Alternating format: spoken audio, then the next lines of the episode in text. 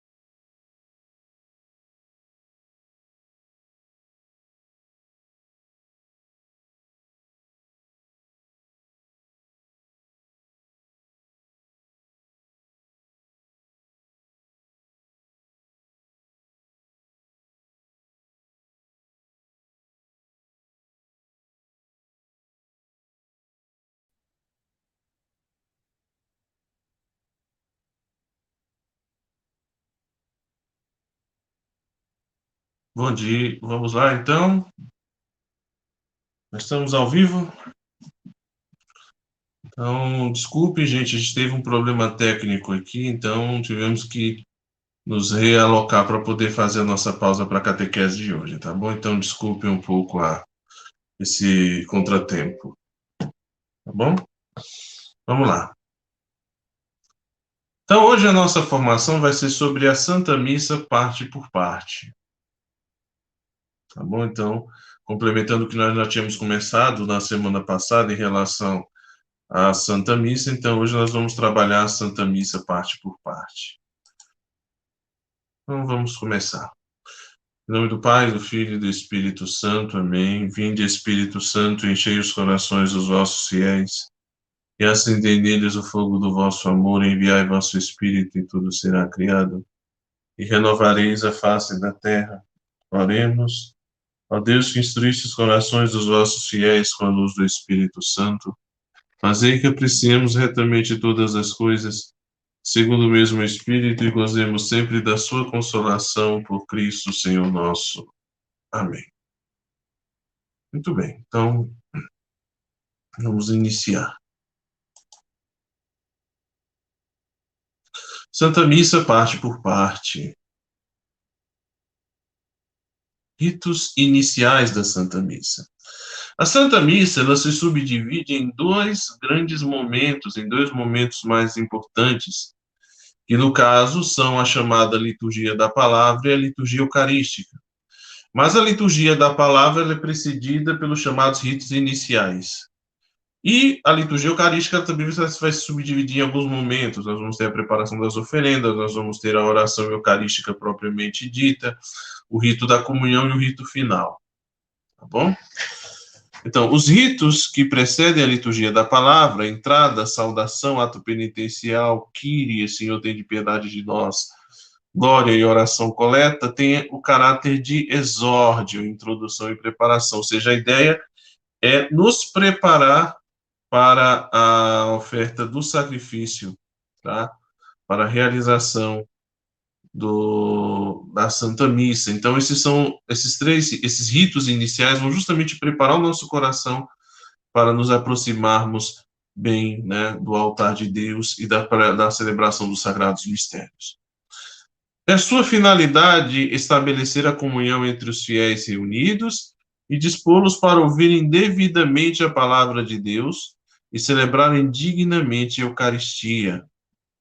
Então, a finalidade desse rito é preparar os fiéis, expô-los e uni-los, tá? Para que nós possamos celebrar como assembleia a Eucaristia, tá? Então, são ritos muito importantes. Então, como é que nós vivemos cada um desses ritos, né? Então, ritos, a entrada. Reunido o povo, enquanto entra o sacerdote com o diácono e os ministros, inicia-se o cântico de entrada, tá? Que tanto pode ser um canto propriamente dito, como pode ser substituído, se não houver canto, pela antífona de entrada, tá? Que está no missal romano. E a finalidade desse cântico de entrada é dar início à celebração, tá? É dar início à celebração, é favorecer a união dos fiéis reunidos. Então, quando a Assembleia como que se une também no canto, né? O canto ele ajuda a comunidade na experiência da união e introduzi-los no mistério do tempo litúrgico ou da festa, tá? E ao mesmo tempo acompanhar a procissão de entrada do sacerdote e dos ministros.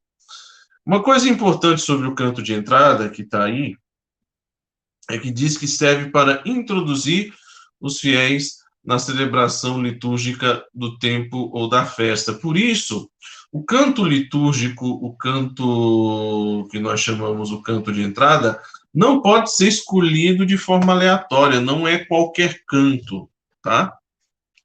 Não é qualquer canto. A gente não escolhe qualquer canto para canto de entrada. Às vezes a gente vai em missas, a gente vê isso povo escolhe cantos no critério se, se, se é o canto que a gente gosta, se é o canto que a galera que, que anima a assembleia, que o pessoal fica mais animado. E o critério não é esse.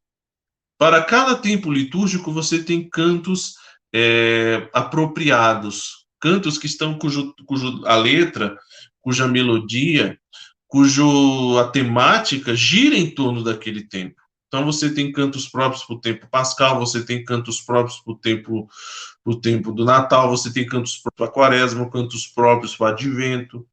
Você tem cantos específicos para algumas celebrações em particular, você tem cantos para o tempo comum, você tem cantos que vão seguir mais ou menos a temática do evangelho do dia. Então, por isso é que a escolha do canto de entrada nunca deve ser uma escolha aleatória. Ah, vou pegar isso aqui porque eu gosto. Às vezes se escolhem cantos meio genéricos, né? Então, por isso a escolha do canto é muito importante. Por quê? Porque ela cumpre essa finalidade de introduzir os fiéis também na liturgia do dia, além de unir a assembleia, né? De suscitar, digamos assim, ajudar os nossos corações a de fato estarem bem preparados para a celebração do mistério. O canto de entrada ele visa também me introduzir no mistério do dia. Então, por isso, por exemplo, aqui na nossa paróquia, a escolha de cantos é bastante criteriosa. Ah, mas são cantos que a gente não conhece. Bom, por isso a gente ensaia. Por isso é que tem sempre sido pedido aos músicos que antes das missas seja feito um breve ensaio. E eu gostaria de convidar vocês a prestar atenção sempre na letra dos cantos. Porque os cantos eles têm um pouco tem que ter uma certa relação com o tempo e com a celebração do dia, tá? Então por isso é que a gente faz um, a gente é um pouco exigente nisso.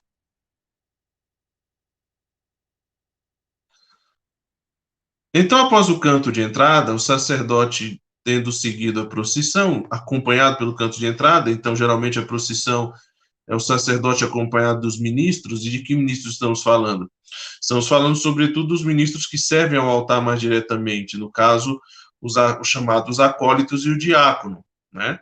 Entre os acólitos, nós temos diversos ofícios. Nós temos o turiferário, que é aquele que porta o turíbulo. O turíbulo é aquele. É, nós vamos ter depois uma formação sobre, só sobre a, os paramentos e os vasos sagrados. Mas o turíbulo ele é utilizado justamente para queimar o incenso dentro do turíbulo, e aquela fumacinha do incenso vai subindo, e um turiferário, que é o acólito que conduz o turíbulo, ele vai à frente, juntamente com um, um acólito que porta a naveta. É, a naveta é um, parece um barquinho, né?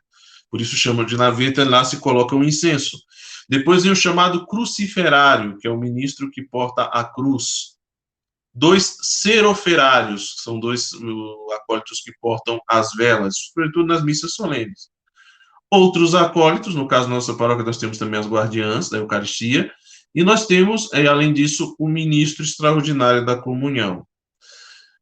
Geralmente, para a procissão de entrada, nós temos também a entrada dos ministros instituídos. Então, nós temos, a, geralmente, entram na procissão de entrada leitores instituídos e acólitos instituídos.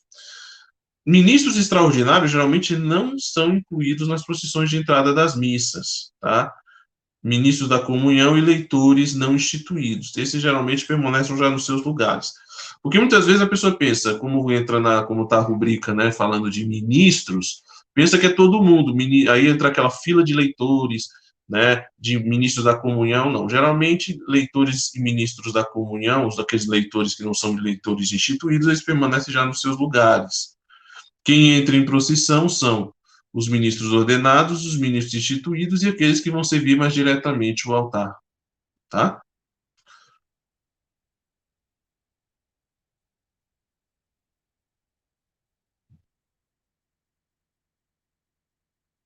Então, chegados ao presbitério, o sacerdote, o diácono e os ministros saúdam ao altar com uma inclinação profunda. Então, a gente faz aquela inclinação. Se, por exemplo, lá no presbitério, tivermos o Santíssimo no centro da ábside ou em algum lugar, se faz, ao invés da inclinação profunda, a gente faz a genuflexão, tá? Quando se a gente coloca um joelho no chão, geralmente o joelho direito no chão, junto ao calcanhar esquerdo, tá? Então, quando tem o Santíssimo, o sacerdote, o diácono e os ministros servem ao altar, quando só, quando chegam diante do, do altar, eles fazem a genuflexão. Se não há o Santíssimo, porque o Santíssimo pode estar numa capela, se faz somente a inclinação profunda, como um sinal de reverência ao altar de Deus, onde se celebra a Eucaristia. Em sinal de veneração, o sacerdote e o diácono beijam o altar. Somente o sacerdote e o diácono. Somente beijam o altar os ministros ordenados, tá? Os diáconos, os padres e o bispo, quando celebram a missa, eles, quando chegam ao altar, eles beijam o altar. E então, se for oportuno, tá? O sacerdote ou o bispo faz a incensação do altar, geralmente nas missas mais solenes, mas não é como está aí na. Esse, esse, esses textos que nós estamos trabalhando nesses slides foram tirados da instrução geral do missal romano, tá? Que são, digamos assim, a, toda a parte de instrução prática em relação à, celebração da missa, segundo a orientação da própria igreja, tá? Então, por exemplo, a incensação ela não está vinculada necessariamente à missa solene como diz aí, é se for oportuno. Então, se o padre que está celebrando a missa julga que é oportuno incensar o altar, mesmo não sendo uma celebração mais solene, fica a critério dele, tá? Mas geralmente a incensação ela é um rito que a gente emprega mais nas celebrações de maior solenidade. Então chega o acólito, se aproxima do sacerdote com o turíbulo, outro com o incenso, se coloca o incenso no turíbulo, dentro do turíbulo nós temos brasas acesas, Atualmente a gente tem optado por usar o carvão, o carvão mineral, tá? A gente compra o carvão mineral, é uma espécie de uma pastilha de carvão mineral, que o carvão mineral é rápido de acender e você não precisa ficar abanando, né? Ao invés de quando, quando você precisa fazer brasa de carvão vegetal, costuma dar mais trabalho. Você tem que acender, tem que ficar de olho, tem que abanar, né? Embora que a, o carvão vegetal, a questão do calor é muito maior. Então, por exemplo, quando você usa carvão vegetal, geralmente a, a fumaça do incenso é mais densa do que com carvão mineral. O carvão mineral é mais por questões de, de praticidade, é mais fácil acender, mais rápido. Então a gente acende o carvão, ele está aceso dentro do turíbulo, se colocam duas ou três colherzinhas de incenso. Quando começa a queimar, o sacerdote abençoa o incenso. E depois de abençoar o incenso, ele então toma o turíbulo e incensa o altar, tá? O altar onde vai ser celebrada a Eucaristia. O incenso na Santa Missa, ele tem esse sentido. Às vezes, não sei se vocês já se perguntaram qual é o sentido do uso do incenso na missa, por que, tem aquela fumacinha. Então, o incenso, ele é um, uma resina aromática que, quando queimada, ela, ela solta um odor muito agradável. E lá no Antigo Testamento e no Apocalipse, ela representa, primeiro, o ato de você oferecer incenso é um ato de adoração, né? Então, um ato de reconhecimento da glória de Deus. Por isso, então, se queimava incenso diante do Santo dos Santos, diante do altar da oferenda lá no Antigo Testamento. E com a fumaça do incenso sobem também as orações dos fiéis. Então, simboliza também as nossas orações que sobem a Deus. Então, por isso é um rito muito bonito, muito importante. Né? Às vezes a gente não entende por que, que o padre vai lá com aquele negócio fazendo fumaça, fumaça faz. Então, tem esse sentido, né?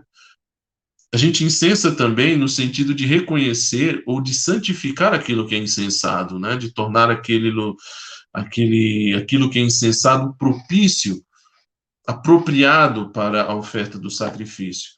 Na entrada da missa, a gente incensa geralmente o altar, então o sacerdote circunda o altar. Se há sobre o altar uma cruz, incensa a cruz. E as imagens que estiverem porventura no presbitério, ali nas proximidades do altar, podem ser também incensadas, tá certo? Então, terminado o incenso, a, a incensação, o sacerdote entrega o turíbulo ao, ao acólito, ao diácono, e ele se dirige à cadeira. Geralmente, o ideal é que a presidência da Santa Missa seja feita da cadeira, tá? É, esses últimos tempos, você, muitas pessoas que têm assistido a missa no, na paróquia têm visto muitas vezes eu presidir do altar. Às vezes a presidência do altar é mais por uma questão prática, porque para você poder presidir da cadeira, você tem que ter, poder ter acesso ao microfone. Como nem sempre eu estou assistido por, um, por dois acólitos, um para trazer o altar, um missal, outro microfone, então às vezes eu conto com um único acólito, por exemplo, eu não tenho acólitos, aí eu coloco o missal sobre o altar e presido os ritos do altar, mas o previsto é que sempre a Santa Missa seja presidida da cadeira, tá? Então, Chegados ao presbitério, o sacerdote, o diácono e os ministros saúdam com inclinação profunda. Em sinal de veneração, o sacerdote e o diácono beijam o altar, porque o altar é figura do próprio Cristo. Né? Ara Christus est. Não sei se vocês sabem, mas geralmente na celebração existe um rito na igreja, talvez um dos ritos mais bonitos que existe na nossa liturgia, é o rito da chamada dedicação de igreja e altar. E quando é feita a dedicação da igreja e do altar, geralmente se unge o altar da Santa Missa e as paredes da igreja com óleo do crisma, o óleo da consagração. O óleo que é utilizado também para ungir as mãos dos sacerdotes, é o óleo que confere o dom do Espírito Santo. Então, para tornar aquele altar propício para a celebração, ele é ungido com óleo do crisma, depois se queima sobre ele um incenso como sendo realmente o, o, o lugar onde se, onde, de onde subirá a oração da igreja para Deus, de onde se oferecerá o sacrifício, né? O altar faz referência a Cristo, o altar faz referência à cruz, por isso quando abraçamos, quando o padre beija o altar também, ele é um sinal de que ele também beija né, a cruz de nosso Senhor Jesus Cristo, que foi onde ele o altar onde ele ofereceu o seu sacrifício, né, e onde ele se oferece em vítima de expiação pelos nossos pecados.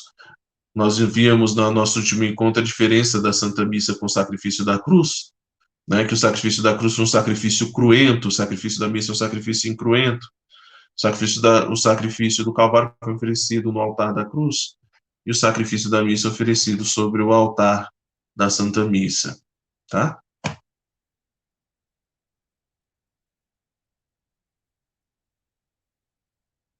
Terminado o cântico de entrada, e geralmente o cântico ele não deve se estender para muito depois que o sacerdote chega ao altar, o sacerdote de pé junto da cadeira e toda a assembleia fazem sobre si próprios o sinal da cruz, em nome do Pai e do Filho e do Espírito Santo. Lembrando que o sinal da cruz tem que fazer direitinho. Eu fico triste quando eu vou celebrar a missa e vejo o pessoal fazendo o sinal da cruz errado. Né, invertendo os ombros. Ou fazendo de qualquer jeito. Com pressa. Não. A Santa Missa nós vamos celebrá-la em nome do Pai, do Filho e do Espírito Santo. Estamos reunidos em nome do Pai, do Filho e do Espírito Santo. A igreja é a igreja por causa do Pai, do Filho e do Espírito Santo. E nós fomos redimidos pelo mistério de nosso Senhor Jesus Cristo crucificado, morto e sepultado. Quando fazemos o sinal da cruz, nós evocamos esses dois importantes mistérios da nossa fé. Três, na verdade. O mistério da Trindade, o mistério do nosso Senhor Jesus Cristo Salvador e o mistério da paixão, morte e ressurreição do nosso Senhor Jesus Cristo, sobretudo o mistério da paixão. Por isso, traçar sempre o sinal da cruz com imenso respeito e carinho. Sempre. Tá? Em seguida, pela saudação, faz sentir a comunidade reunida a presença do Senhor. Com essa saudação e a resposta do povo, manifesta-se o mistério da igreja reunida. Essa saudação da missa geralmente é uma saudação tirada. É, geralmente é uma saudação tirada dos textos de São Paulo ou das cartas católicas.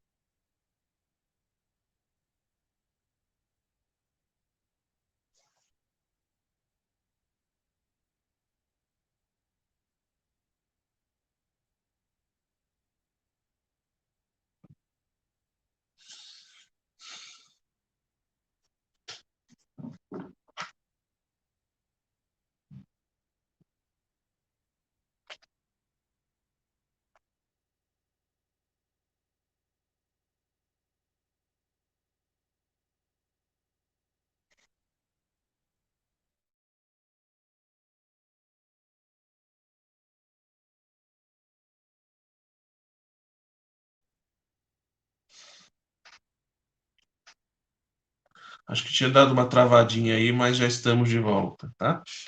Então, geralmente a saudação da missa, ela é sempre tirada de textos bíblicos, pelo menos a partir da segunda opção. Quais são as saudações? Nós temos uma primeira, né? A graça de nosso Senhor Jesus Cristo, o amor do Pai, a comunhão do Espírito Santo estejam convosco. A graça e a paz de Deus, nosso Pai, Jesus Cristo, nosso Senhor, estejam convosco. E tem uma terceira fórmula, que essas são as que estão no Missale Romano original, que é a saudação mais simples que temos na liturgia. O Senhor esteja convosco, Ele está no meio de nós. Para o Brasil, né, a CNBB, junto à Santa Sé, conseguiu a aprovação de mais alguns textos para saudação. E estes textos de saudação que foram acrescentados no missal, né, por, por, por, orientação da CNBB e com autorização da Santa Sé, todos eles são tirados de textos bíblicos, tá? Então, nós temos a saudação da segunda carta São Paulo aos Tessalonicenses 3,5, o Senhor que encaminha os nossos corações para o amor de Deus e a constância de Cristo esteja convosco. Nós temos uma saudação tirada da carta aos Romanos 15 e 13. O Deus da esperança que nos cumula de toda alegria e paz em nossa fé pela ação do Espírito Santo estejam convosco. Temos uma saudação tirada da carta de São Paulo aos Efésios, número capítulo 6, versículo 23. A vós, irmãos, paz e fé da parte de Deus, o Pai e do Senhor Jesus Cristo. E uma última saudação, talvez a mais bonita e solene, que é da primeira carta de São Pedro, capítulo 1, versículos 1 e 2. Irmãos eleitos segundo a presciência de Deus Pai, pela santificação do Espírito, para obedecer a Jesus Cristo e participar da bênção da aspersão do seu sangue, graça e paz vos sejam concedidas abundantemente. Tá? E o povo responde com qualquer uma dessas fórmulas de saudação, Bendito seja Deus que nos reuniu no amor de Cristo. Então, geralmente, essa é a resposta que o povo dá, exceto da fórmula mais curta, quando a gente, do sacerdote diz somente o Senhor esteja convosco, e a resposta, conforme o nosso texto brasileiro, português, ele está no meio de nós. Tem uma rubrica, que está no missal também, que, muita, que eu acho que eu só vi ser feita umas duas ou três vezes apenas, que é quando o bispo reza a missa. Geralmente, quando o bispo reza a missa, né, é, ele faz uma saudação diferente, ele já saúda com a saudação da paz. A paz esteja convosco, o amor de Cristo nos uniu. Eu me lembro que a primeira vez que Dom José Aparecido veio à nossa paróquia, ele fez essa saudação e ninguém soube responder, aí ele parou e fez uma saudação dessas que eu tinha lido antes, né? Mas geralmente o bispo, quando reza a missa, ele saúda com a saudação da paz. A paz esteja convosco, o amor de Cristo nos uniu. Depois, então, feita a saudação, né, em que, que manifesta-se a unidade entre o sacerdote e a Assembleia reunida, nós temos, então, o chamado ato penitencial. Tá? O ato penitencial vai consistir de três fórmulas. Nós vamos ver isso agora.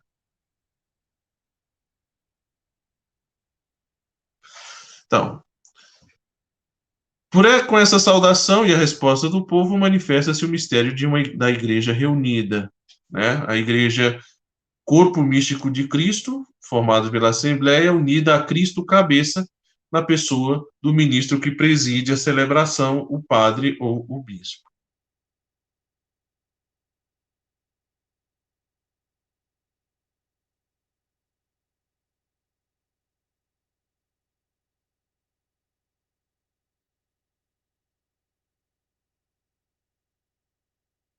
Pode passar o slide.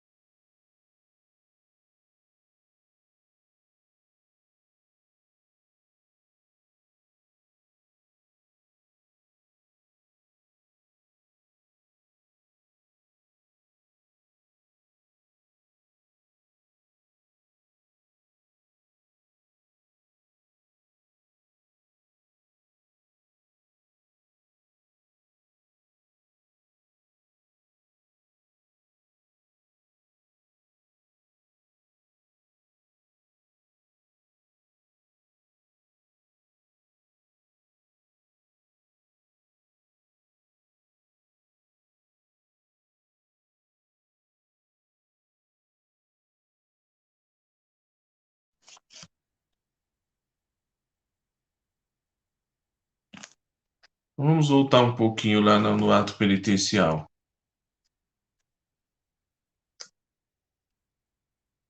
Pronto. Então, em seguida, o sacerdote convida ao ato penitencial, o qual, após uma breve pausa de silêncio, isso aqui é importante, tá?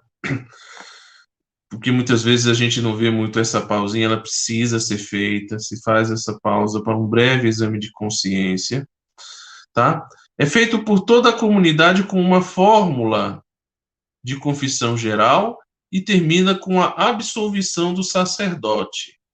Essa absolvição, porém, carece da eficácia do sacramento da penitência. Tá?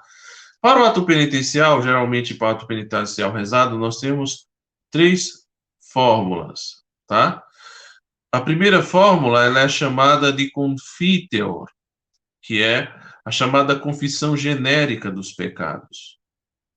Então, o sacerdote faz o convite, irmãos e irmãs, reconheçamos as nossas culpas para celebrarmos dignamente os santos mistérios. Faça um momentinho de silêncio para um, a gente se colocar na presença de Deus, na sinceridade da nossa condição de pecadores, com um brevíssimo exame de consciência. Então a gente reza juntos essa confissão genérica. Confessemos os nossos pecados. Confesso a Deus Todo-Poderoso e a vós, irmãos e irmãs que pequei muitas vezes por pensamentos e palavras, atos e omissões, por minha culpa, minha tão grande culpa. E peço à Virgem Maria, aos anjos e santos e a vós, irmãos e irmãs, que rogueis por mim a Deus nosso Senhor. Né? Minha culpa, minha tão grande culpa. Então, essa é a chamada primeira fórmula do ato penitencial. E aí segue-se a absolvição do sacerdote, né? É, Deus Todo-Poderoso, tenha compaixão de nós, perdoe os nossos pecados e nos conduz à vida eterna. A segunda fórmula, ela é a fórmula mais simples do ato penitencial, né? que é um brevíssimo diálogo entre o sacerdote e a assembleia. Tende, aí tem, tem faz-se o convite, um momento de silêncio, e o sacerdote então trava um pequeno, curtíssimo diálogo com a assembleia. Na verdade, é com Deus, mas a Assembleia dialoga com o sacerdote nessa oração. A oração não é um diálogo, digamos assim, propriamente um jogral entre padre e povo, mas é uma oração feita de forma dialogada. Tende compaixão de nós, Senhor. O povo responde, porque somos pecadores. Manifestai, Senhor, a vossa misericórdia e dai-nos a vossa salvação. Vem então a absolvição. Deus Todo-Poderoso, tenha compaixão de nós, perdoe os nossos pecados e nos conduz à vida eterna.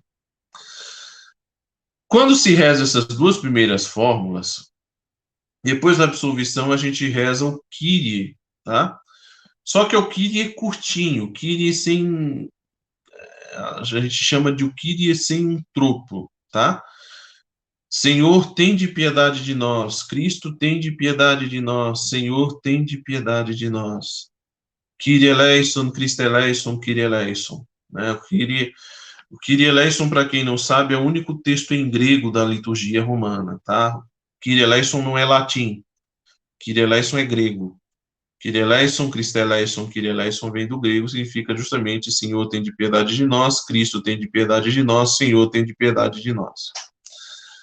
Quando. E aí a terceira opção, a terceira fórmula, é justamente você rezar o Kyrie. É você rezar o Kyrie dentro do ato penitencial com uma invocação em cada Kyrie. Senhor, que vieste chamar os corações arrependidos, tem de piedade de nós. A Assembleia responde: Senhor, tem de piedade de nós. Cristo, que vieste chamar os pecadores, tem de piedade de nós. Cristo tem de piedade de nós. Senhor, que intercedeis por nós junto do Pai, tem de piedade de nós. Senhor, tem de piedade de nós. Deus Todo-Poderoso, tenha compaixão de nós, perdoe os nossos pecados e nos conduza à vida eterna. E depois que, quando se usa essa terceira fórmula, já não tem o Kyrie curto após a missa, porque o Kyrie já, após a absolvição, porque o Kyrie já foi feito. Depois do ato penitencial, por isso é que aqui no slide diz que o Kyrie é depois do ato penitencial, quando se reza as duas primeiras fórmulas, né? Então, disse sempre o Senhor, tem de piedade de nós, Kyrie eleison, a não ser que já tenha sido incluído no ato penitencial na terceira fórmula. Dado tratar-se de um canto ou de uma oração em que os fiéis aclamam o Senhor e imploram por sua misericórdia, ela normalmente é executada por todos, em forma alternada entre o povo, a escola ou um cantor, tá?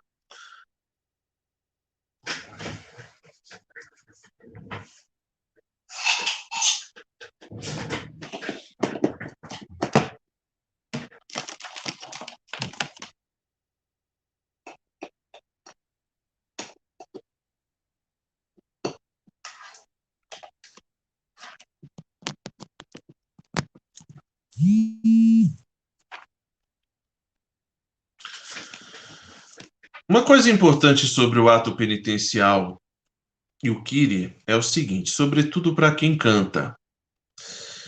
Geralmente a gente vê em muitos lugares, em muitas paróquias, você trocando o Kyrie ou o ato penitencial por qualquer musiquinha de perdão. E não é bem assim que a coisa funciona. Não é você só porque a música fala de, de eu, eu, eu pequei, né, eu estou arrependido, peço perdão, que ela serve para o ato penitencial, não. Geralmente o ideal para o canto do ato penitencial é que seja uma versão musicada de uma das três fórmulas. Então tem muito canto que a gente canta em algumas paróquias aí, que a gente escuta que, que se canta no ato penitencial, que na verdade não servem para o ato penitencial. Por quê? Porque são simplesmente cantos de perdão, que você poderia cantar em um outro momento, numa pregação, num retiro, num encontro, né? Então, por exemplo, tem aquela Perdão, Senhor, tantos erros cometi. Perdão, Senhor, tantas vezes me omiti. É bonito. Não se nega que é um canto bonito, mas ele não serve para o ato penitencial. Tem um outro caso crônico no ato penitencial, que geralmente é quando se canta aquela música Renova-me. Renova-me. O Renova-me, primeiro, nem católica essa música é. Tá? Uh, o Renova-me é de um, de um cantor, acho que da, um cantor protestante chamado Marcos Witt. Então, não serve tá, para ser cantada na, na liturgia. Quando você vai cantar o ato penitencial, qual é a melhor qual, o que, que você tem que escolher? O canto ato penitencial tem que ser as, uma das três fórmulas numa versão que possa ser cantada. Confesso a Deus Todo-Poderoso e a vós, irmãos e irmãs, que pequei muitas vezes por pensamentos e palavras, atos e omissões por minha culpa, tão grande culpa. E peço à Virgem Maria, aos anjos e santos, e a vós, irmãos e irmãs, que pequei, que, que rogueis por mim a Deus, nosso Senhor. Essa serve, porque ela é uma versão musicada da primeiro, do primeiro texto. Tem outra, por exemplo, que às vezes a gente canta na paróquia. Tem de compaixão de nosso Senhor, porque somos pecadores. Manifestai, Senhor, a vossa misericórdia e dai-nos a vossa salvação Deus Todo-Poderoso, tenha compaixão de nós, perdoe os nossos pecados e nos conduz à vida eterna. Amém. Aí tem também o Kiri com o troco para ser cantado dentro do ato penitencial, né? Senhor, nossa paz, tem de piedade de nós. Senhor, tem de piedade de nós. Cristo, nossa Páscoa, tem de piedade de nós, Senhor Cristo, tem de piedade de nós. Senhor, nossa vida, tem de piedade de nós. Senhor, tem de piedade de nós. Ou aquela mais famosa, né? Senhor, que vieste salvar os corações arrependidos Piedade, piedade, piedade de nós. Geralmente, quando a gente canta essa, essa, essa terceira fórmula do ato penitencial, eu também tenho reparado às vezes que na nossa comunidade a gente comete essa falha. Geralmente você tem um solista que propõe a invocação e a assembleia responde. Então o solista canta: Senhor que vieste salvar os corações arrependidos. E a Assembleia só responde: piedade, piedade, piedade de nós. Porque às vezes eu vejo a Assembleia cantando toda junto o texto inteiro. Geralmente a forma mais correta de fazer é o solista propõe a invocação e a Assembleia responde. Se Deus quiser, a gente vai poder ensaiar isso em umas próximas ocasiões. Vamos voltar para o nosso slide. Só voltando um slide atrás, tem uma observação sobre o ato penitencial muito interessante. Aos domingos, principalmente no tempo pascal, em vez do costumado ato penitencial, pode-se fazer por vezes a bênção e aspersão da água em memória do batismo. Infelizmente, a reforma litúrgica ela tem alguns pontos complicados, né? É, antes da reforma do Concílio Vaticano II, esse rito chamado do Asperges, ele era um rito que era feito fora da missa, na missa de domingo, sempre. Então, antes do padre celebrar a Santa Missa, ele vestido da capa pluvial aspergia a assembleia, né? Com a reforma litúrgica, se colocou esse rito dentro da missa como uma opção para o ato penitencial. E, infelizmente, isso fez com que esse rito perdesse um pouco a, a a importância deixasse de ser feita em muitos lugares simplesmente caísse em desuso, inclusive na nossa paróquia, infelizmente. Mas é uma opção. Detalhe: a aspersão da água na, no ato penitencial não tem o sentido de bênção. Tá? O sentido é uma aspersão que recorda o batismo, quando nós fomos batizados, quando nós recebemos a água do batismo, fomos purificados, porque nós lembramos que um dos efeitos do batismo é o, é o perdão dos pecados e, e, a, e, a, e a graça santificante que o batismo nos confere. Às vezes, né, a gente vê pessoas que, por exemplo, quando o padre faz esse rito, aí querem colocar as coisas para serem abençoadas, né? Ou reclama, ai, padre, a água não tocou em mim, eu quero a bênção. Não, esse rito não tem um sentido de bênção. O sentido é diferente, ele é um sentido penitencial, tá? Por isso mesmo é que, por exemplo, embora já tenha feito algumas vezes, o rito de aspersão de água dentro da missa, deve, pelo menos eu evito fazer em outros momentos, justamente para não confundir com essa proposta, que é a proposta do missal, que é uma aspersão, mas no sentido penitencial é a água aspergida em mim para recordar que eu fui batizado, tá? Não é um novo batismo, mas é recordar-me que eu fui batizado e que por conta do batismo eu recebi pelo do Senhor o perdão dos pecados e uma vida nova.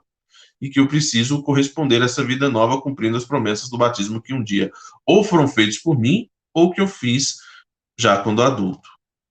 Tá? Então, então Vamos ver, de repente pode ser que mais para frente aí dos próximos meses a gente comece a trazer esse rito na a celebração das missas de domingo com mais frequência. Vamos ver se Deus nos ajuda nisso também.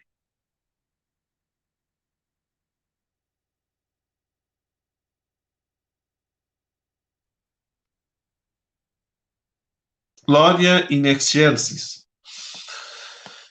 Então, depois que nós terminamos o ato penitencial e o Kyrie, a igreja então canta um hino de louvor, um hino de glória. Né? O Glória é um antiquíssimo e venerável hino com que a igreja, congregada no Espírito Santo, glorifica e suplica a Deus e ao Cordeiro. Tá? Então, nós temos no missal um texto previsto, e como diz aí no slide, é um texto antiquíssimo, né, de, de uma longa tradição da igreja. É o texto. Glória a Deus nas alturas e paz na terra aos homens amados. Senhor Deus, Rei dos céus, Deus Pai Todo-Poderoso, nós os louvamos, nós os bendizemos, nós vos adoramos, nós os glorificamos, nós os damos graças por vossa imensa glória. Senhor Jesus Cristo, Filho unigênito, Senhor Deus, Cordeiro de Deus, Filho de Deus Pai, Vós que tirais o pecado do mundo, tende piedade de nós. Vós tirais o pecado do mundo, acolhei a nossa súplica. Vós que estáis à direita do Pai, tende piedade de nós. Só vós sois o Santo, só vós o Senhor. Só vós o Altíssimo Jesus Cristo, pois com o Espírito Santo na glória de Deus Pai. Este hino é um hino de uma riqueza profunda, tá? É um hino trinitário, mas também de, com um, um pronunciado viés cristológico, então, muito ligado, do, faz referência ao mistério da Trindade, Pai, Filho e Espírito Santo, com uma ênfase de modo particular no mistério do Cristo. Por isso, no slide diz que não se substitui esse canto por outro. Graças a Deus, nossa paróquia já faz tempo que a gente tem tido esse cuidado, mas em muitos lugares ainda você encontra esse hino trocado por outros hinos. Só porque tem a palavra glória, as pessoas botam para cantar. Glória, glória, aleluia, glória. Não. Glória, aleluia, glória a Deus, és uno e trino Deus, é Senhor e Rei, eu canto glória. Não, também não. Não vamos modificar a letra. Tinha aqueles glorinhas mais curtinhos também. Glória a Deus, glória a Deus, glória ao Pai. Não, também não. Se se vai musicar o glória, se se vai cantar o Glória, o correto é que seja também esse texto numa versão musicada. Então, o compositor que vai compor o Glória, que ele pegue esse texto do missal e o, o coloque nele uma melodia, né, respeitando a métrica do texto e a sua poética. Às vezes, né, é, às vezes pode acontecer, né, de que, não, às vezes pode acontecer, não. A CNBB, ela já, uh, esse texto, ele é um pouco difícil na tradução brasileira de musicar, por conta da métrica irregular. Quem traz estuda, estuda um pouco de língua portuguesa sabe do que eu estou falando, questão da métrica, né? Geralmente todos os poemas são é, preparados, escritos, sobretudo aqueles com uma forma mais, for, com, com uma formalização mais mais, digamos assim, mais estrita, mais, mais exigente, sempre se respeita a métrica do texto. Então, você tem um número de sílabas. E a questão do número de sílabas de, uma, de um verso influi muito na questão da melodia.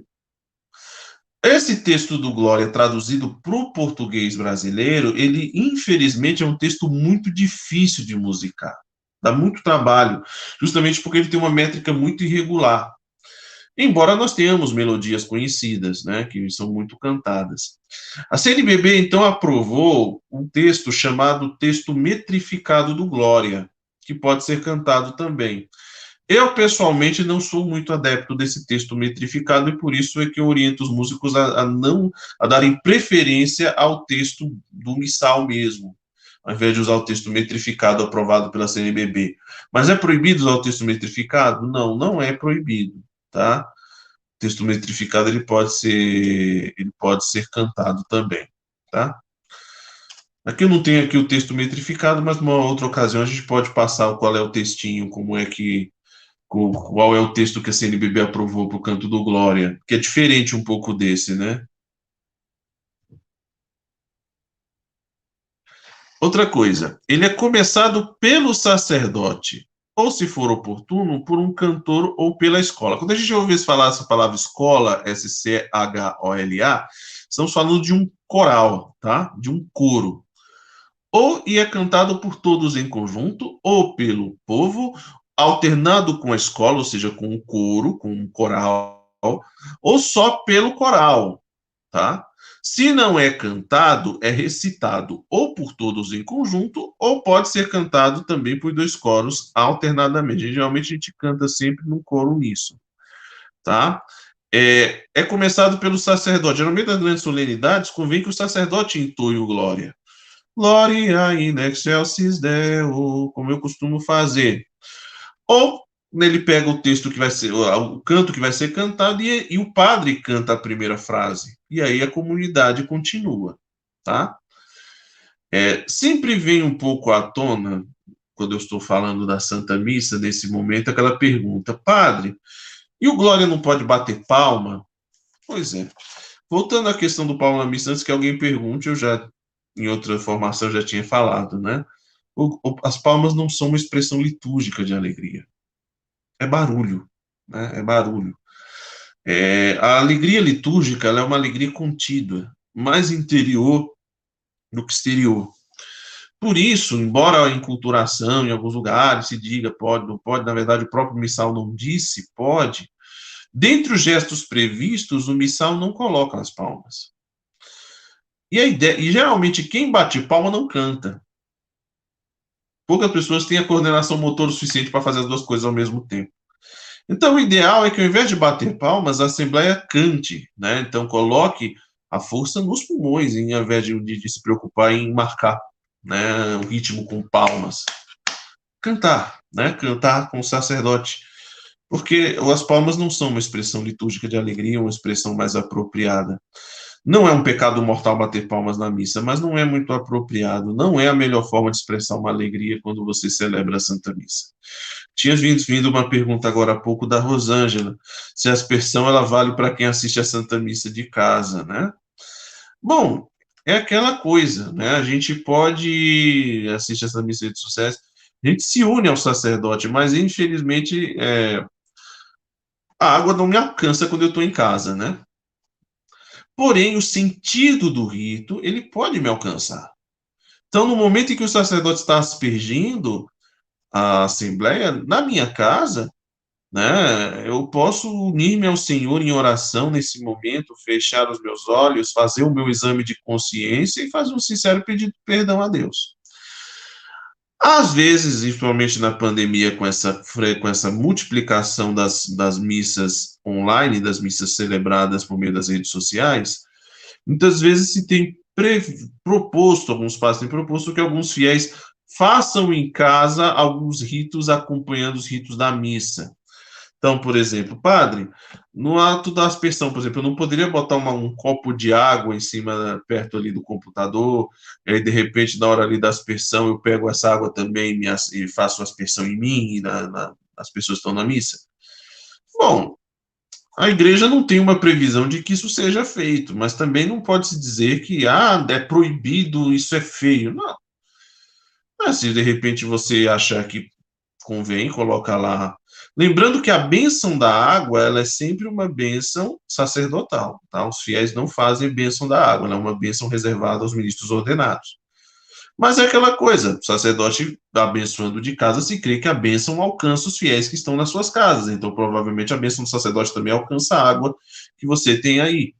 E aí você pode aspergir os fiéis, lembrando-se que a água, do, a a, o sentido da aspersão não é um sentido de bênção, então talvez não precisaria nem que a água fosse benta, né? desde que esse gesto de, de, de, ser aspergido com água me lembrasse que um dia eu fui batizado, que esse batismo me trouxe o perdão dos pecados, a mudança de vida e a graça da conversão, tá?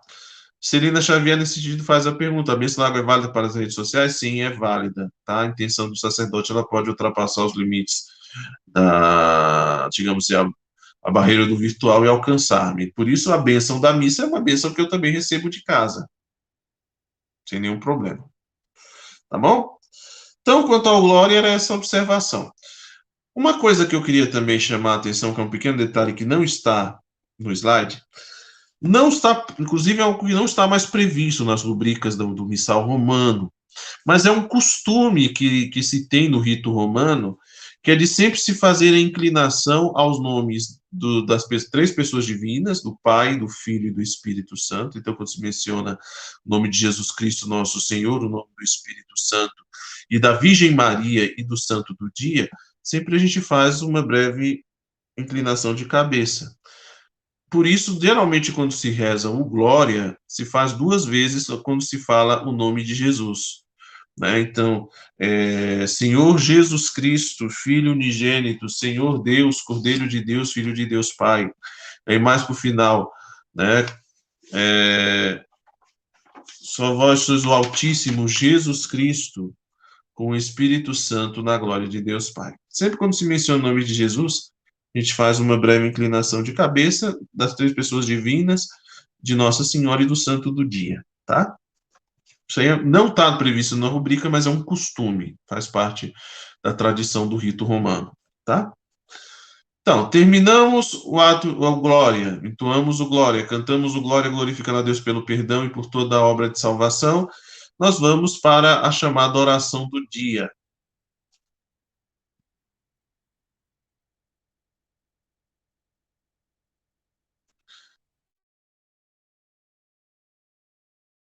Ah, sim, um detalhe sobre o Glória. Quando se canta o Glória, né? Quais são, quando, em que momento se canta o Glória? Canta-se ou recita-se o Glória nos domingos fora do Advento, tá? Então, no Advento a gente não canta o Glória. Como também na Quaresma, tá? Então, não se canta o Glória nem no Advento e nem na Quaresma. Nem como nas solenidades e, e, e também, né? Ou seja, tirando a Quaresma, tirando a, o Advento, nos domingos da Páscoa, nos domingos do tempo do Natal, nos domingos do tempo comum, sempre se canta glória, nas solenidades também e nas, nas solenidades e festas, e, em e, e de modo particular em celebrações mais solenes. Também não se canta glória nas celebrações dos fiéis defuntos, nas missas de corpo presente, nem nas missas ezequiais celebradas cotidianamente, mas eu estou falando de missas aquelas missas celebradas especificamente com a fórmula da missa pelos fiéis defuntos, tá? Que antigamente eram chamadas as missas de Requiem. Oração do dia. A oração do dia ela tem um nome interessante, ela é chamada de oração coleta, tá? O nome da oração do dia é coleta. Às vezes a gente pensa que coleta é quando o pessoal do, da pastoral do dízimo sai recolhendo as ofertas. Não. Coleta é o nome que se dá à oração do dia. E eu vou explicar por que, ela é chamada de oração coleta. Em seguida, o sacerdote convida o povo à oração. E todos, juntamente com ele, se recolhem os momentos em silêncio, a fim de tomarem consciência de que se encontram na presença de Deus e poderem formular interiormente as suas intenções. Tá? Então, o sacerdote diz a oração que se chama coleta pela qual se exprime o caráter da celebração. Segundo a tradição antiga da Igreja, a oração dirige-se absolutamente a Deus Pai, por Cristo, no Espírito Santo, e termina sempre com a conclusão trinitária mais longa, tá? Então vamos lá, oração coleta. Geralmente a oração coleta ela começa com um convite do sacerdote, em que ele diz: oremos. Quando diz oremos, o oremos não é uma deixa, não é simplesmente uma palavra à toa. O oremos é um, um convite efetivo. A ideia é, se o padre diz oremos, então é hora da gente rezar. E aí, nesse momento, se faz um pequenino momento de silêncio depois desse convite, oremos, para, como diz, como disse a instrução geral do missal romano, os fiéis se colocar, os fiéis nesse momento, se colocarem na presença de Deus, ou seja, avivarem a consciência de que estão na presença de Deus e formularem suas intenções silenciosamente, tá? Você, dentro do seu coração, nesse momento, o padre falou, oremos, então você vai se recolher em silêncio e nesse momento você vai formular as intenções que você tem para aquela celebração. O que, que você quer pedir a Deus? O que, que você quer agradecer? O que, que você quer louvar? O que, que você quer bem dizer a Deus, né? O, você tem algum pedido especial para essa celebração? Você quer pedir por alguém? Você quer pedir por uma situação em particular? Então, esse é o momento de você formular essas intenções. A oração é chamada coleta justamente porque, nesse momento, o sacerdote ele vai coletar essas intenções da Assembleia. Só que ele vai coletar, ele não vai sair do lugar, ele não vai falar com ninguém. Do lugar onde ele está, lá da cadeira, né? Nesse momento de silêncio, ele vai recolher as intenções da Assembleia.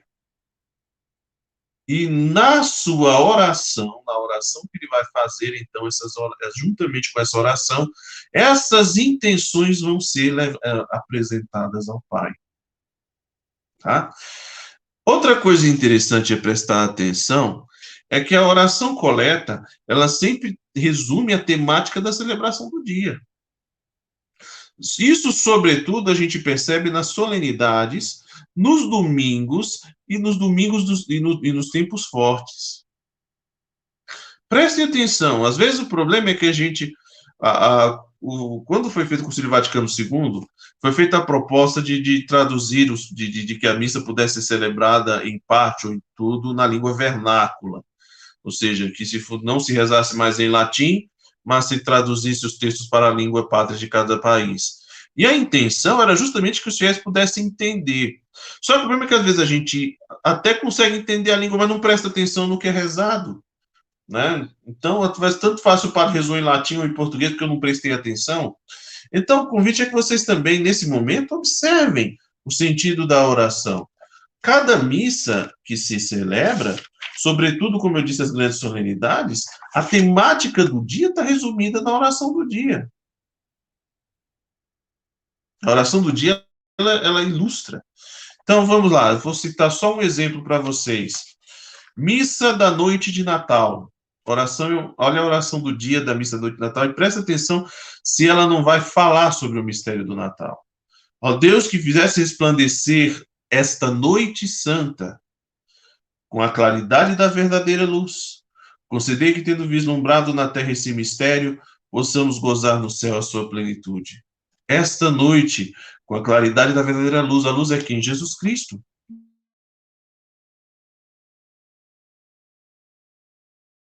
Nascido, né? Uma, os... Vou dar um outro exemplo para vocês. Vamos aqui para o domingo de Páscoa. Vamos ouvir a oração do dia do domingo de Páscoa.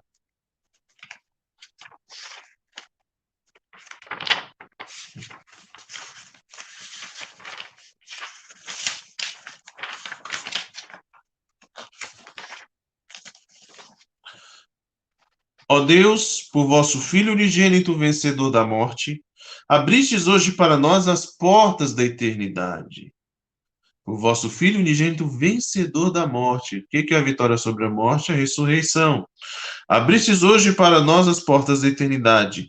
Concedei que, celebrando a ressurreição do Senhor, renovados pelo vosso Espírito, ressuscitemos na luz da vida nova por nosso Senhor Jesus Cristo, vosso Filho, na unidade do Espírito Santo.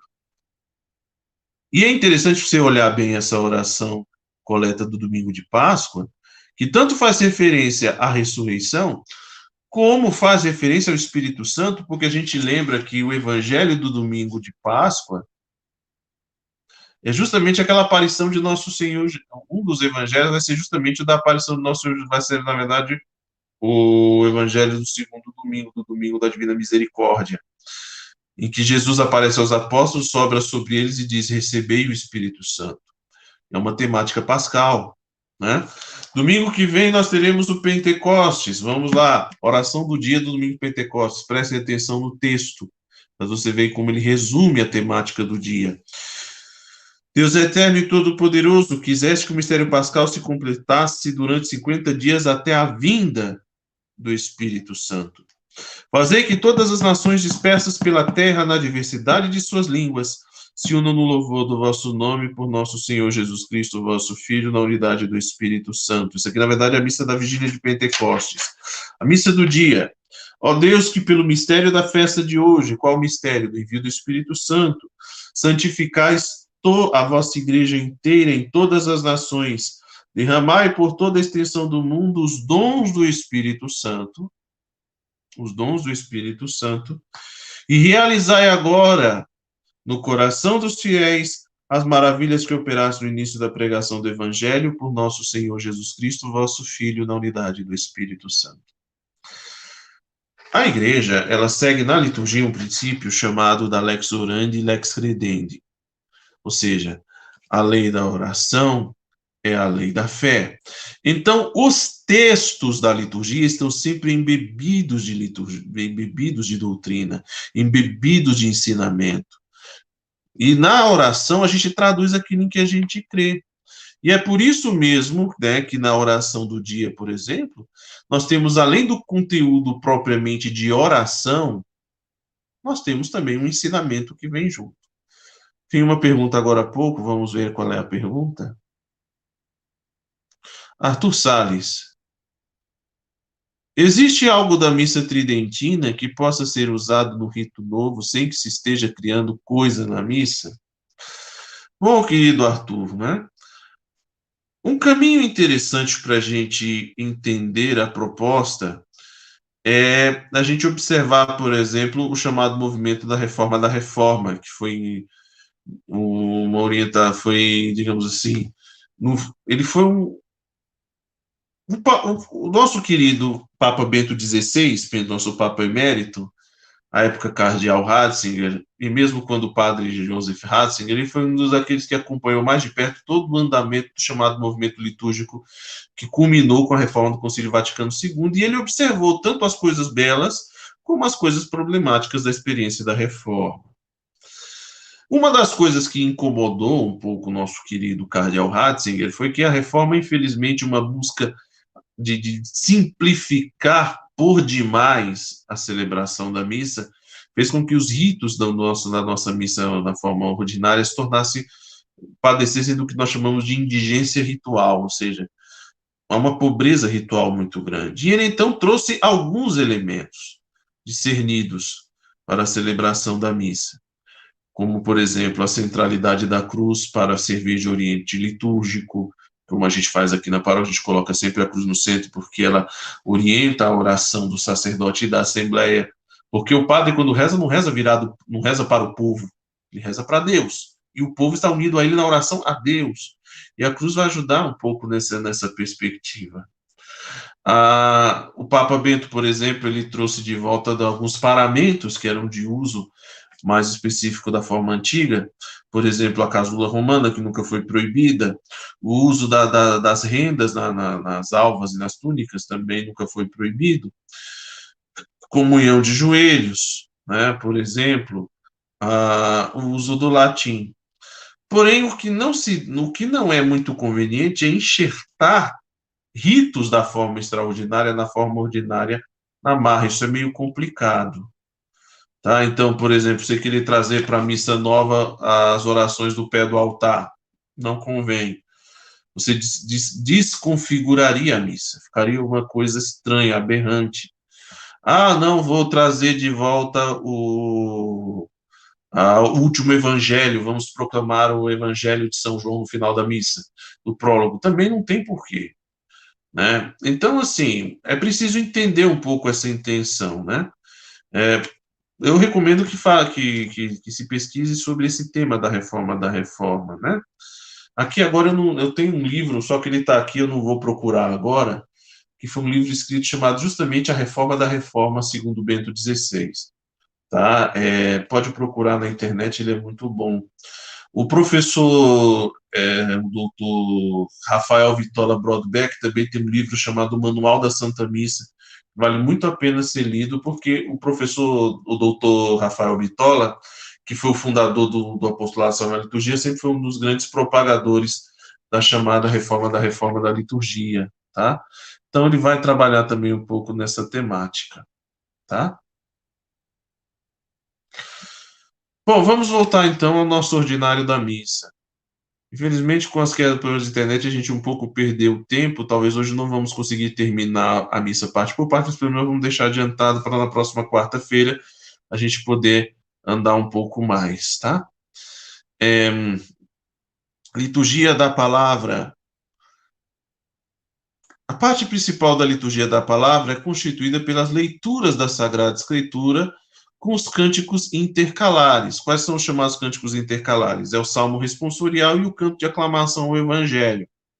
Também nas solenidades como Natal, Páscoa e Pentecostes, sobretudo nós temos também a sequência, né? Pode ser cantada. São seus desenvolvimento e conclusão a homilia, a profissão de fé, a oração universal e a oração universal ou oração dos fiéis.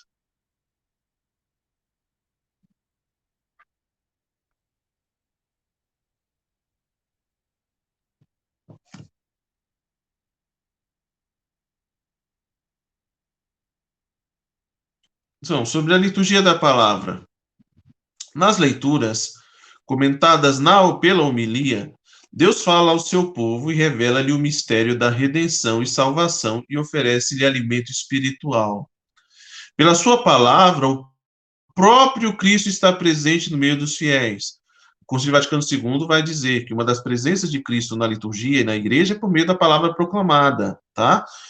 É, o povo faz sua esta palavra divina com o silêncio e com os cânticos previstos. Por isso a gente responde o, o salmo responsorial, por isso a gente canta a aclamação, né? É a nossa forma de responder essa palavra, de manifestar nossa adesão a ela. E assim alimentado, eleva a Deus as suas preces na elevação, na oração universal, pelas necessidades de toda a igreja e pela salvação do mundo inteiro. Então, eu queria aqui chamar a atenção para algumas coisas sobre as leituras, tá? Primeira coisa, as leituras é Deus que nos fala. Por isso é um momento de extrema atenção. É preciso prestar atenção, é preciso evitar distrações nesse momento. É preciso voltar e colocar os nossos ouvidos à absoluta disposição da escuta de Deus. Às vezes nós, nós procuramos o padre lá para reclamar, padre, eu não escuto Deus, eu não sei o que Deus quer, Deus não me fala. Você vai à missa e não escuta a palavra, realmente vai ser difícil ele te, te, te falar alguma coisa. Então vá, quando for à missa, prepare-se para escutar. Afaste toda distração. Hora das leituras não é hora de mexer no celular, quem está do lado. É hora de ouvir, escutar a Deus que fala por meio das suas, da, meio da liturgia da palavra. Por ser uma palavra divina, deve haver uma preocupação de que a proclamação seja muito bem feita. Os leitores devem estar muito bem preparados, muito bem ensaiados. A leitura não pode ser uma leitura trôpega, atropelada, né, onde o leitor se engasga, troca palavras, é, engole a pontuação, lê rápido demais ou, lê, ou proclama muito baixo. Se é Deus que fala, aquele que empresta sua voz a Deus nesse momento deve fazer da melhor forma possível. Então, uma leitura ensaiada, bem preparada, observando direitinho as entonações, as pontuações, porque você, querido leitor, é um ministro e, como ministro, está servindo a Deus. Vamos falar também daqui a pouco sobre a homilia.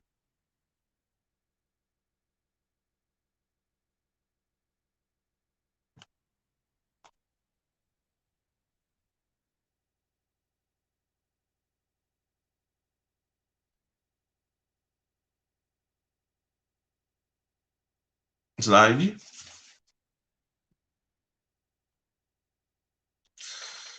Segundo a tradição, Tá, vamos lá. A liturgia da palavra. Tá, as leituras. A liturgia da palavra deve ser celebrada de modo a favorecer a meditação. Deve-se, por isso, evitar-se completamente qualquer forma de pressa que impeça o recolhimento. Pressa do quê? Quem vai proclamar, por exemplo, não, não, saia correndo no rumo do presbitério, nem desça correndo de lá. Quem vai proclamar também não deve proclamar com pressa, né? Tem que ser uma leitura num ritmo tranquilo, que favoreça uma boa compreensão, uma boa audição, uma boa assimilação, tá? Haja também breves momentos de silêncio, adaptados à Assembleia reunida, nos quais, com a ajuda do Espírito Santo, a palavra de Deus possa ser interiorizada e se prepare a resposta pela oração. Então, a outra preocupação que nós temos é que esse, esse silêncio seja respeitado. Isso é importante a gente perceber, gente, porque muita gente não consegue lidar com o silêncio, porque o silêncio parece um buraco. Então tem que ter sempre um barulho tem que ter um som, tem que ter um violão, um, um solo de violão, tem que ter. Não. Silêncio é silêncio. Então, quando houver um silêncio depois da leitura, depois da homilia, entre o evangelho e a homilia, ou quando, por exemplo, nós vamos ver a questão da homilia, nem, nem sempre o sacerdote tem obrigação de fazer homilia, e se pode guardar o silêncio, o silêncio não é um buraco. Eita, tem que fazer alguma coisa o padre esqueceu, o, o, o que está acontecendo. Não, silêncio é silêncio. Silêncio é o momento da escuta, é o momento em que aquilo que foi escutado, que entrou pelos ouvidos, chegou à razão, possa agora descer, sendo aqui um pouquinho ruminado, possa descer ao coração e se transformar em vida e ação. Né? Então, a gente precisa se habituar, redescobrir o sentido do silêncio na missa. O silêncio não é um buraco, o silêncio não é uma lacuna. O silêncio é um espaço dado, digamos assim, um momento que dado por Deus para que possamos ouvi-lo e escutá-lo.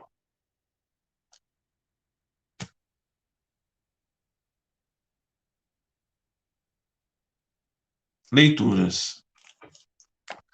Nas leituras, põe-se aos fiéis a mesa da palavra de Deus e abrem-se-lhes os tesouros da Bíblia. Convém, por isso, observar uma disposição das leituras bíblicas que ilustre a unidade de ambos os testamentos e da história da salvação. Tá? Então, por isso é que nós temos uma preocupação com a reforma litúrgica do Vaticano II. Uma das preocupações foi justamente ter uma maior abundância de textos bíblicos na liturgia da palavra. Antes nós tínhamos apenas uma leitura no Evangelho, né, chamada Epístola e o Evangelho foi acrescentada uma segunda leitura. E geralmente a primeira leitura do Antigo Testamento, a segunda leitura do Novo Testamento e o sua coroação no Evangelho. E na homilia, um, um, ponto né, que vai servir um pouco de fio condutor da homilia é justamente você tentar fazer, por meio da homilia, a linha de convergência do Evangelho com as duas leituras do Antigo e do Novo Testamento. Existe uma dinâmica interessante que eu vou explicar daqui a pouco. Tá? Não é lícito substituir as leituras. E o Salmo responsorial, que contém a palavra de Deus, por outros textos não bíblicos, tá? Isso é outra coisa importante. Ah, não, aqui nós vamos trocar hoje a segunda leitura por, um, por uma por um texto aqui do, do livro do Padre Gobi. Não, você não pode fazer isso. A palavra de Deus não se troca por outro texto.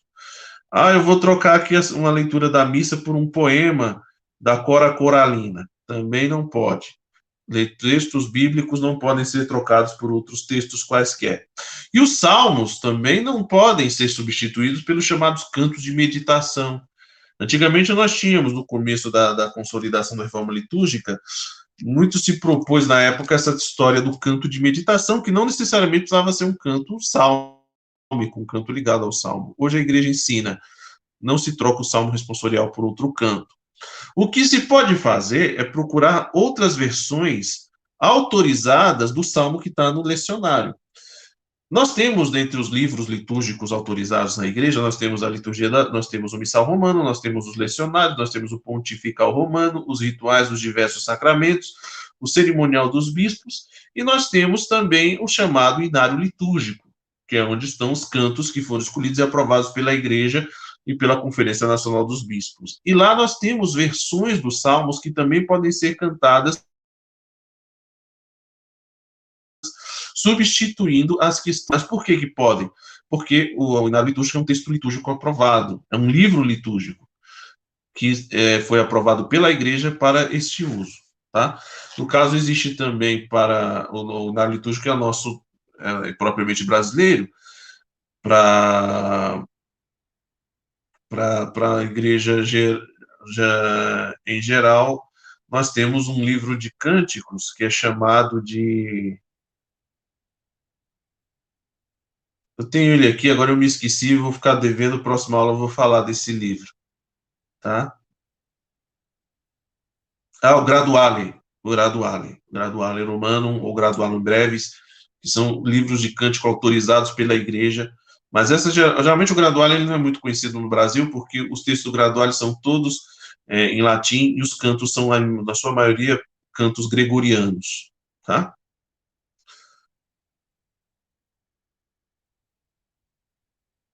Nas leituras, põe-se aos fiéis à mesa da palavra de Deus.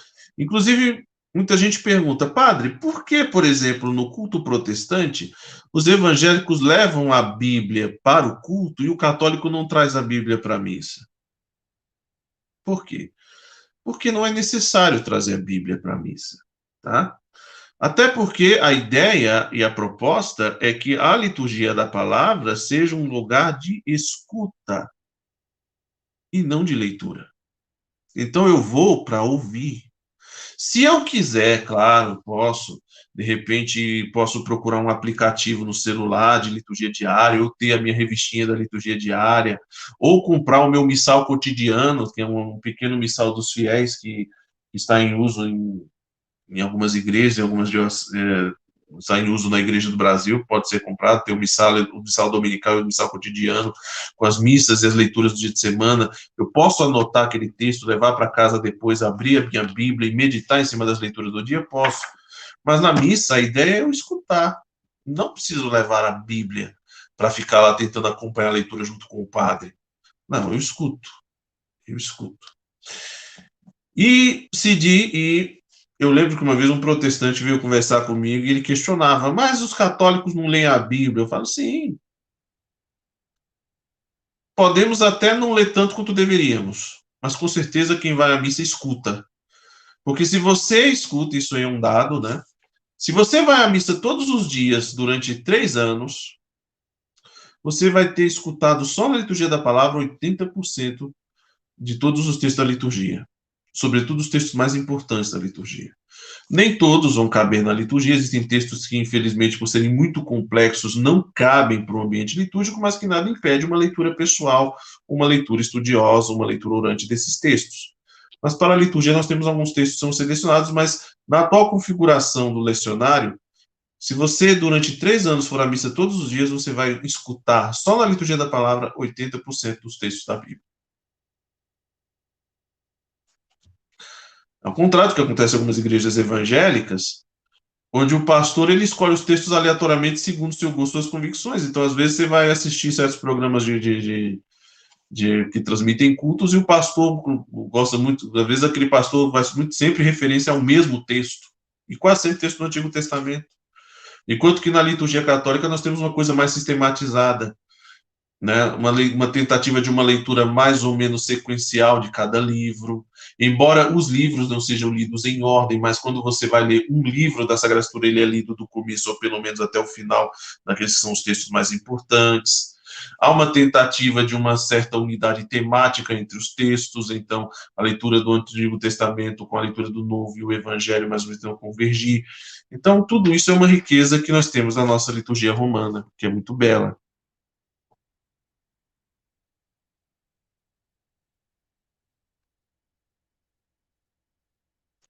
Na celebração da missa com o povo, as leituras proclamam-se sempre do ambão, tá? O ambão é essa estante grande que nós temos ao lado do altar. Vocês estão vendo essa imagem aí que está aí no, no, no slide? É, este é o ambão do, do, da capela do seminário maior. E esse que está proclamando sou eu quando eu ainda era seminarista. Tá? Lá o ambão ele tem o formato de uma Bíblia aberta.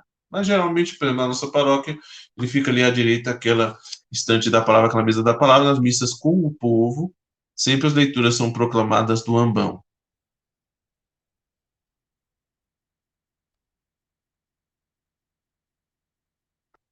Segundo a tradição, a função de proferir as leituras não é presidencial. Até a reforma do Vaticano II era comum que o padre fizesse toda a liturgia, ele lesse tudo. Mas a igreja orientou né, e ensina que essa função de fazer as leituras não é uma função necessariamente presidencial, mas é um serviço ministerial. Por isso as leituras são proclamadas por um leitor, tá? Por um leitor. Seja um leitor instituído, seja um leitor de serviço, um leitor não instituído, mas que é uma pessoa que seja idônea e preparada para o ofício, né? Mas o evangelho é anunciado pelo diácono ou pelo ou por outro sacerdote presente, um sacerdote concelebrante. Se, porém, não estiver presente o diácono nem outro sacerdote, leia o evangelho o próprio sacerdote celebrante. E se também faltar outro leitor idôneo, não tendo quem leia, o sacerdote celebrante proclama igualmente as outras leituras. Tá? Sempre o evangelho cabe ao diácono ou ao sacerdote, nunca ao ministro ou ao leitor, em nenhuma hipótese tá?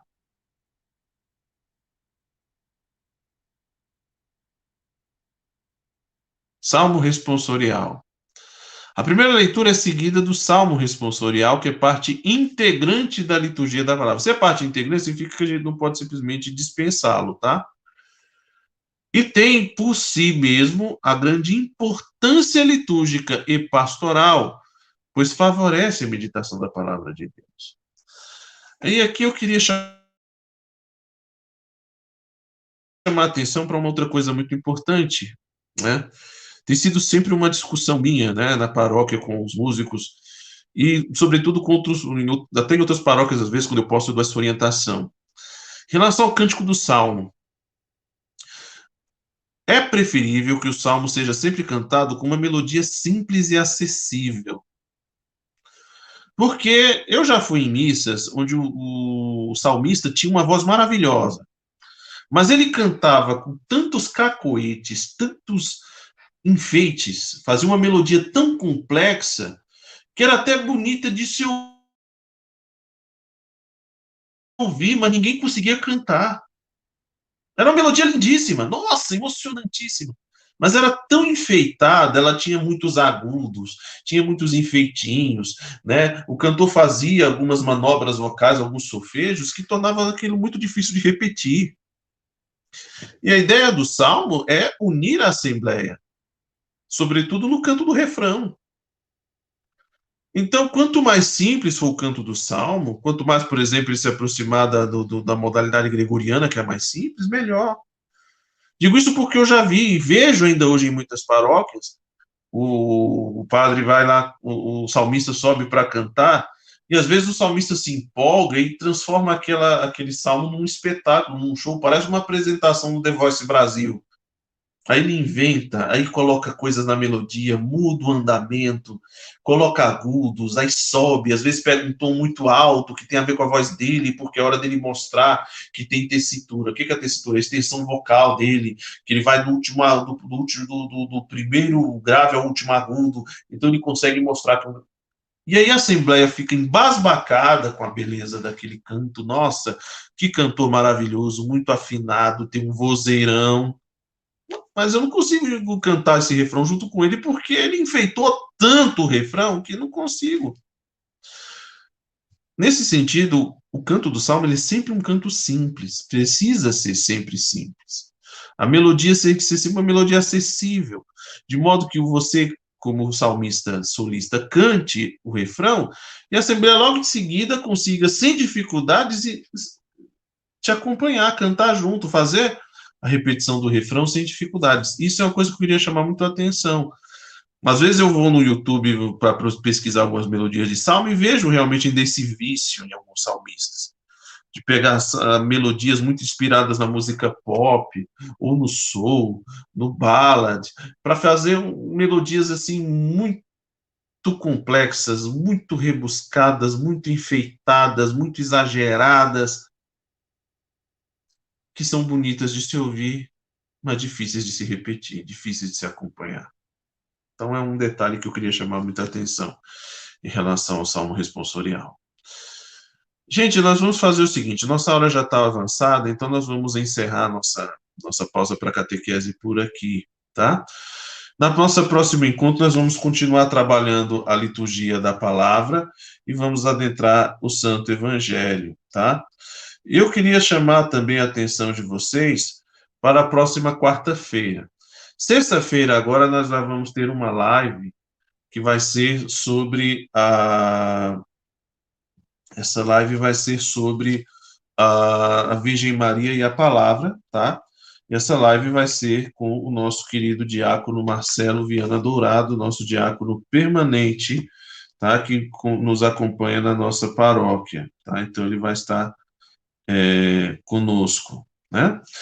No dia 28, a nossa live, ou seja, a outra sexta-feira, vai ser com um casal da nossa paróquia, o casal Tâmara e Adenilton, e eles vão falar sobre a presença da Virgem Maria na vida familiar, tá? E, sobretudo, eles têm um testemunho muito bonito em relação à questão da experiência que tiveram com o Covid, tá?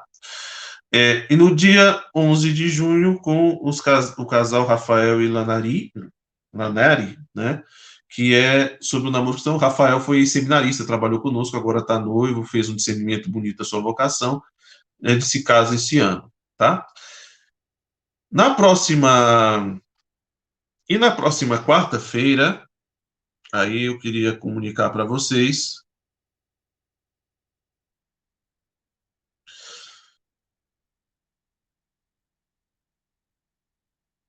na próxima quarta-feira, a, a pausa para catequese não vai ser comigo, tá? Nós temos um convidado que vai estar dando essa pausa para catequese para nós. Quem vai estar dando a pausa para catequese na próxima quarta-feira para nós será Dom Marconi. Então, Dom Marconi é quem vai estar fazendo a nossa pausa para catequese da próxima quarta, e ele vai estar falando conosco sobre a solenidade de Corpus Christi, tá? Então, eu vou estar participando, eu vou estar acompanhando também, vou estar interagindo com Dom Marconi, mas aí será ele, então, o que vai estar dando essa nossa pausa para a catequese da próxima quarta. Então, convido vocês a participar conosco. Tá? Então, depois nossa programação das lives estará também nas redes sociais, estará no Facebook, estaremos divulgando na celebração das Santas Missas.